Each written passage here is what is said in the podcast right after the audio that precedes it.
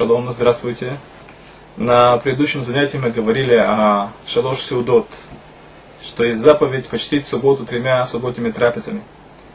Мы говорили также о том, кому противопоказано кушать.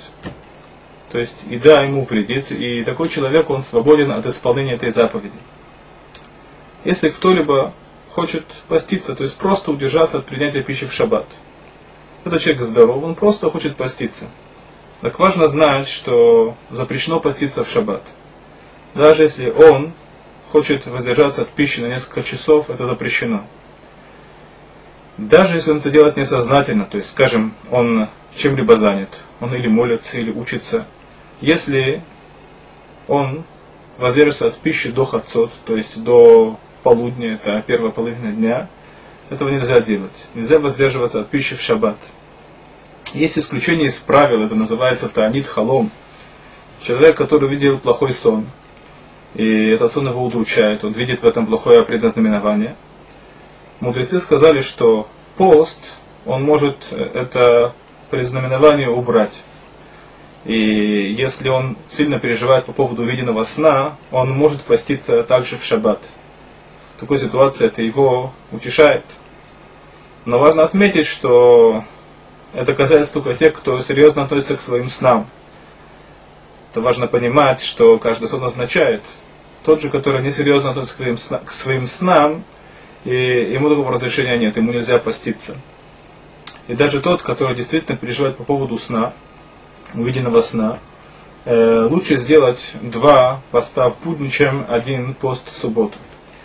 То есть, еще раз, есть у нас только одно исключение из правила. Во всех других ситуациях во всех других ситуациях нельзя поститься, то есть только если э, состояние здоровья ему не позволяет кушать. Есть еще один закон, связанный с субботой, что не молятся Всевышнему о разных бедах. Э, и опять же, у этого есть несколько исключений из правил. Это в той ситуации, если, скажем, есть голод, тогда можно молиться в общине, а, чтобы Всевышний устранил эту беду.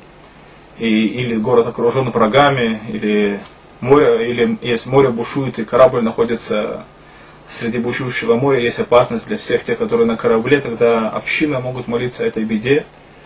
То же самое касается, если человек болен, и это, у него есть прямая опасность для жизни в этот день, можно молиться в общине о его выздоровлении. Даже не в общине, если человек, у него есть какая-то серьезная беда, серьезная беда, так э, написано, что если ему разрешено поститься по поводу плохих снов, то тем более он может просить у Всевышнего, чтобы Всевышний, Всевышний устранил эти страдания, которые у него есть. Важно упомянуть еще одной заповеди, которая называется Штеймика Эхат Таргум. Как мы уже говорили, Тура, она разделена на недельные главы. Так что в течение года мы завершаем цикл чтения письменной Торы. И каждую неделю мы готовим определенную главу. Так э, каждый еврей в течение недели восполняет штейми крайхат торгум. Что это такое? Это значит, что два раза он читает текст, оригинальный текст Торы, и один раз он читает торгум. Что такое торгум?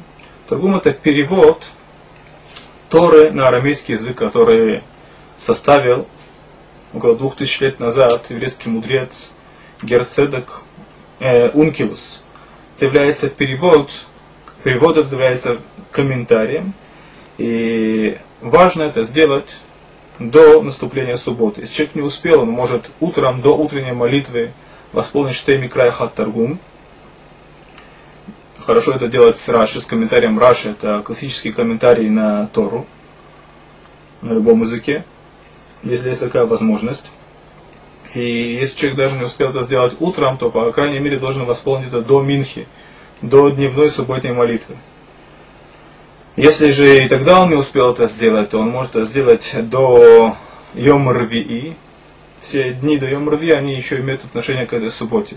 Самый последний срок для восполнения Штейми Крахат Таргум это Симхат Тура, когда завершается годичный цикл чтения Торы. Есть э, особая митцве, чтобы каждый день еврей говорил сотню благословений, сто благословений. И так это примерно получается в будни, когда у нас есть три дневных молитвы, каждая молитва Шмуна Исре, это 19 благословений плюс Берхат Амазон, плюс-минус в будни у нас получается ежедневно около 100 благословений. В субботу у нас нет молитвы Шмунайсры, всего 7 благословений. И поэтому нужно восполнить эти благословения. Поэтому в субботу принято кушать плоды и говорить на это особое благословение брахот. Это касается также благословения на особо на приятные запахи. И важно упомянуть о том, что несмотря на то, что есть заповедь почитать субботу разными удовольствиями, но не заниматься этим в течение всей субботы, после того, как человек э, исполнил заповедь Шлош Сиудес, он э, исполнил трапезу, помолился Всевышнего, немножко отдохнул, есть э, особая митва в субботу учиться.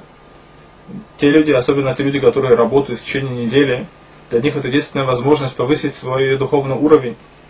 И если у него есть возможность в субботу участвовать в каком-либо уроке по Торе или самостоятельно учиться, э, нет лучше этого. То есть после того, как он э, отдохнул и он исполнил заповедь Шлош Сеудот, это очень благоприятное время для занятий, для учебы.